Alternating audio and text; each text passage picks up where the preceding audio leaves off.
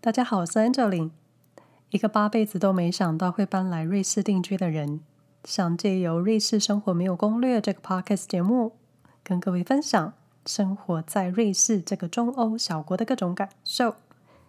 一方面是想撕下对瑞士或是欧洲民族的各种标签印象，二方面想要分享在瑞士生活中各位可能都没有机会发现的瑞士细节。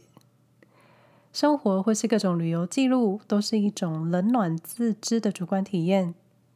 希望各位每次听完节目都会有自己的想法，或是产生一些新的刺激。每件事都有一体两面，千万不能只从一个角度去思考。但如果我在客观的事实陈述有误，欢迎各位到 Instagram 私讯告诉我，提点我修正，我会非常感激。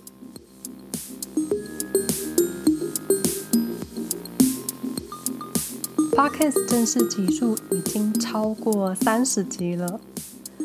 从最初录第一集的时候，我住在瑞士刚好一年，算是很新很新的新住民身份。到现在定居瑞士一年半，应该算是可以进阶成初阶选手了。适应过程的心理变化，其实一点一点都在改变。有时候就会担心生活中不经意的发现，或是过去觉得很有意思的小地方。会不会住久了，在瑞士待久了，就会觉得这也没什么，那样习惯了，我就会有一种害怕发掘新事物，或是经常被小事刺激的心情，慢慢会被生活淡去，那日子就会变得很普通。既不想失去观察能力，又不想落成一种习惯成自然。虽然还是很想尽快适应生活，也想习惯瑞士文化，就这两方面还蛮矛盾的。很怕习惯之后，很多有趣的事情可能就会变得不有趣。这时候是不是就要去考虑一下搬去别的国家？当然，就目前我跟先生的计划来看，住在瑞士好像只是暂时而已。他每次都会有意无意的说：“我们都不知道未来或是几年后我们会在哪个国家居住。”这种好像没有打算一直住在瑞士的这种话，就希望自己能够保持高度的好奇心，继续在瑞士抓漏。才能一直分享有趣或是不一样的内容给大家。今天想要分享的是用纸张沟通这件事。不知道你们有没有遇过一些人不想当面跟你沟通，就写小纸条对话的情形？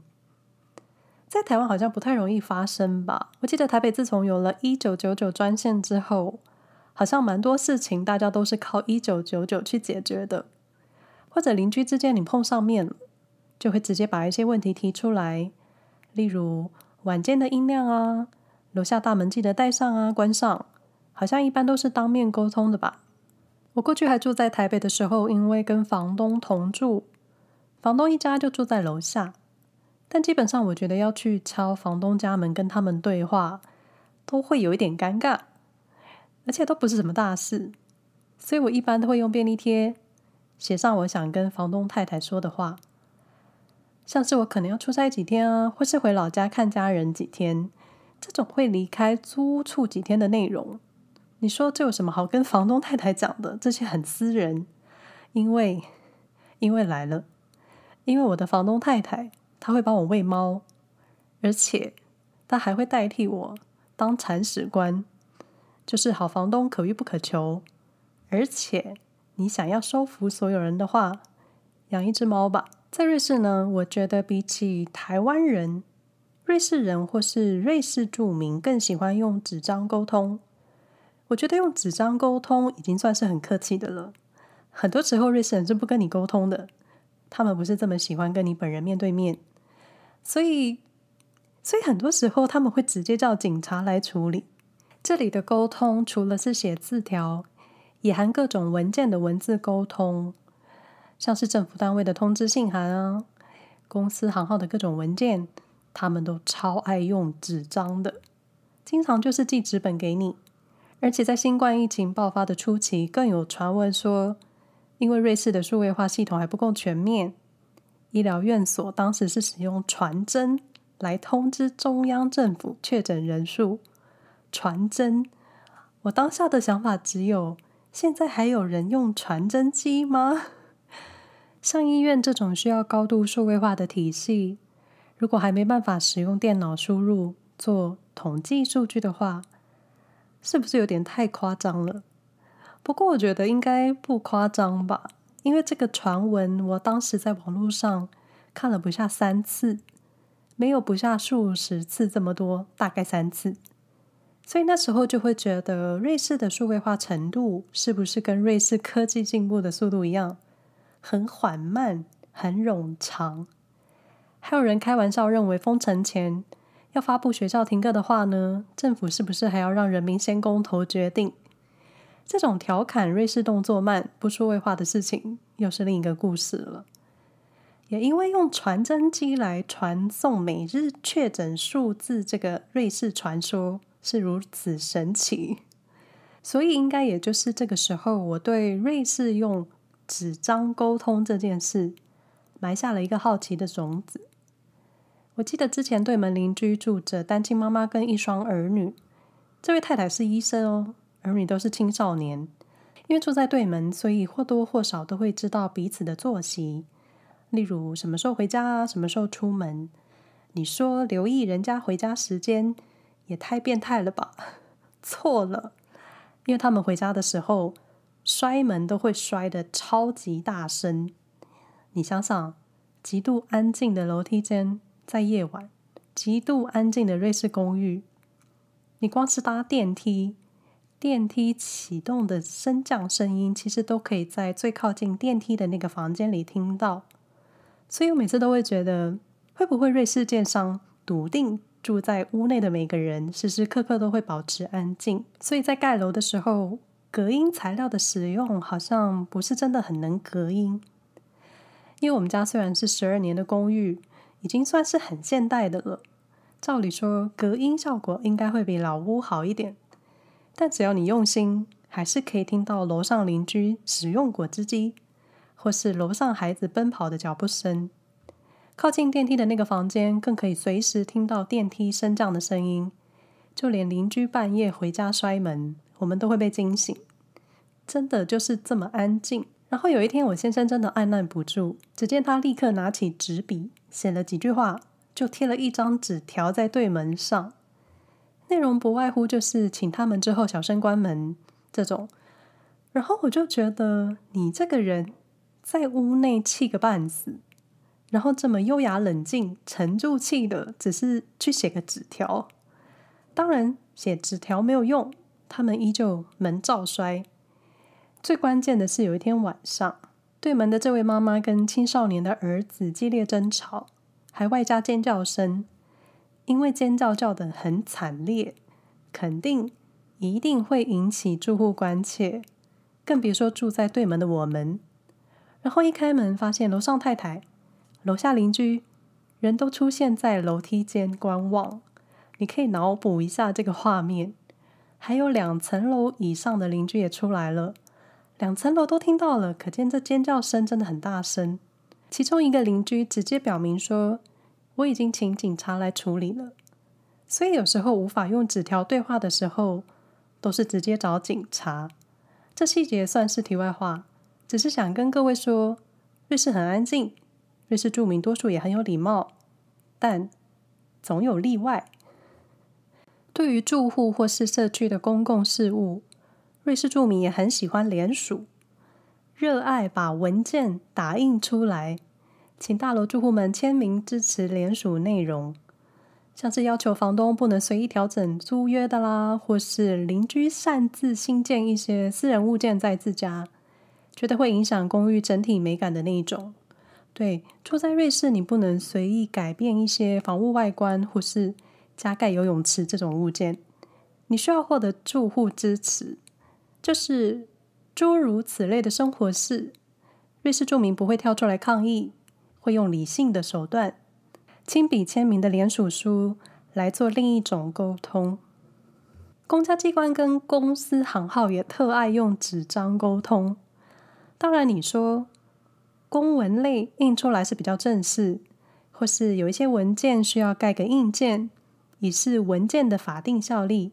这一点我没有意见，但是使用纸张到什么程度呢？让我来跟各位说明一下。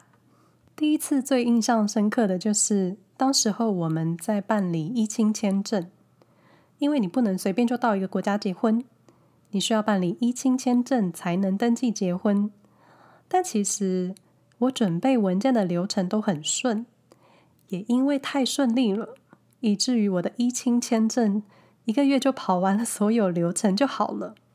签证下来就是你要在收到签证之后三个月内入境，一旦超过时间，这个签证就会失去效力，你得重来一次。也因为看过所有网络文章，有人的签证等了五个月或是半年之久。所以我当时根本没打算这么早入境瑞士。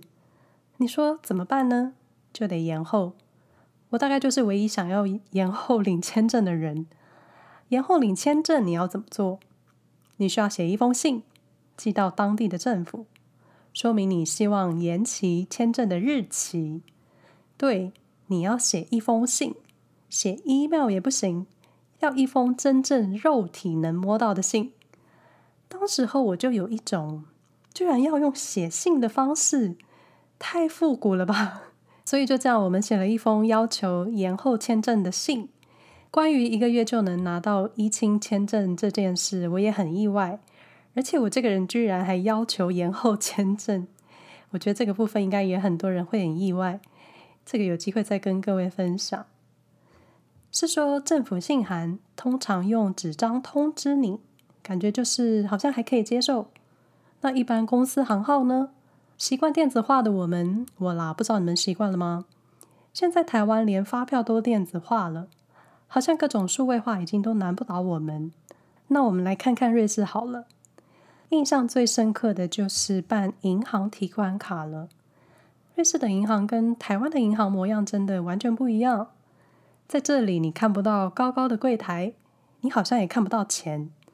虽然瑞士很有钱，但你在银行感受不到有大量现金的感觉，或者说我在瑞士开户的银行比较不一样，好吧？以下是个人开户银行的业务行为，不代表其他瑞士银行的立场。就是你进入这间银行，感觉像是走到一间办公室，没有高高的柜台，你能看到行员的全身，空间是类似半开放的隔间。一个员工一个隔间，一张办公桌服务一个客户。我们新开户就是填好各种资料之后，在家等卡片，没有簿子。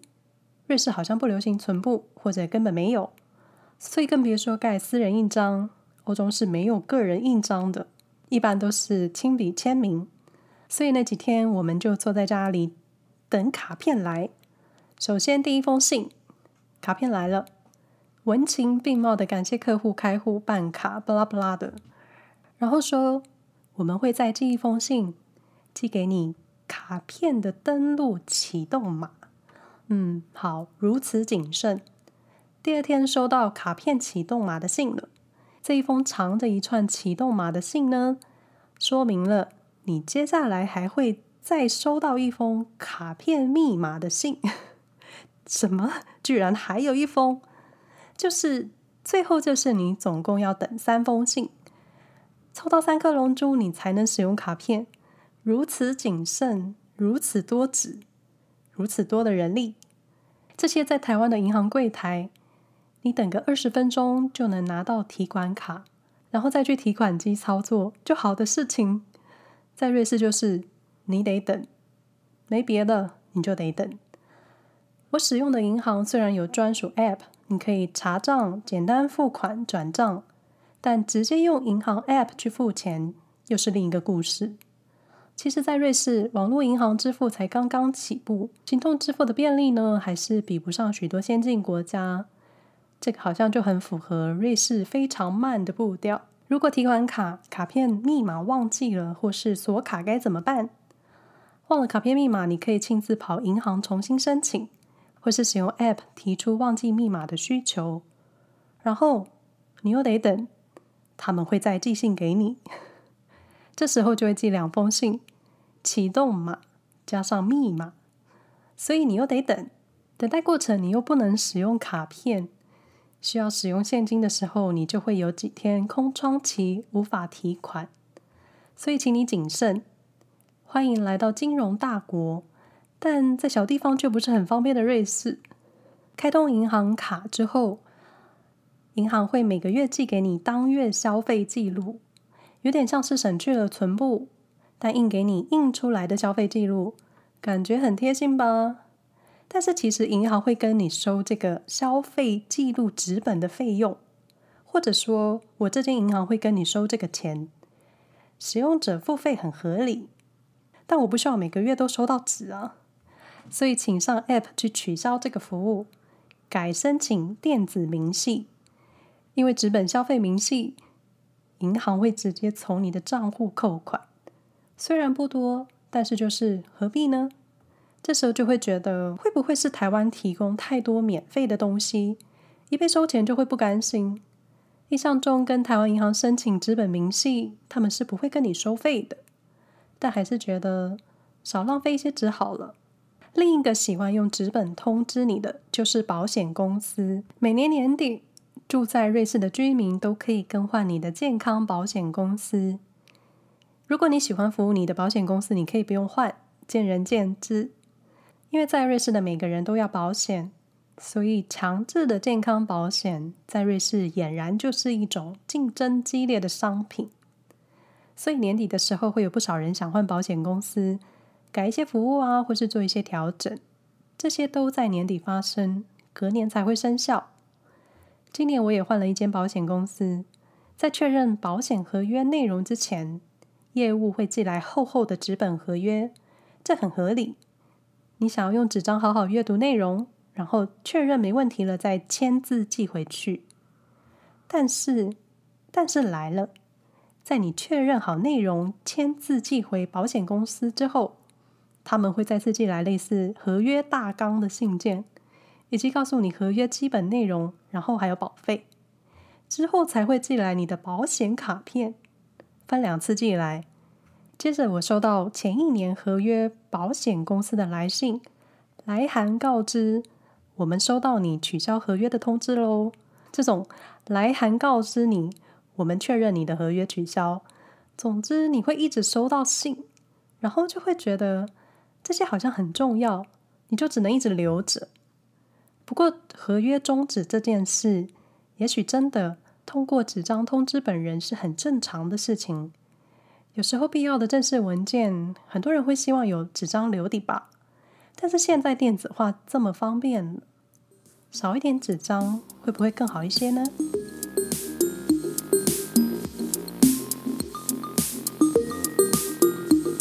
以上内容不代表其他住在瑞士的人的立场，我也没办法代表任何人，我就代表我自己。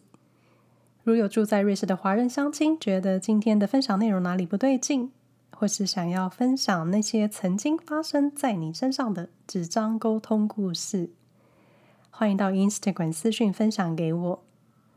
瑞士生活没有攻略 Podcast 节目能在以下平台：SoundOn、Spotify、Apple Podcast、Google Podcast、KKBOX 收听。不想错过节目的朋友，欢迎订阅与追踪。如对节目有任何想法，或是有想要对我说的话，可以到脸书。Instagram 搜寻安乔琳，搜寻瑞士生活没有攻略也可以，就你们怎么方便怎么来。再一次感谢你们的收听，那我们下回再说喽，拜拜。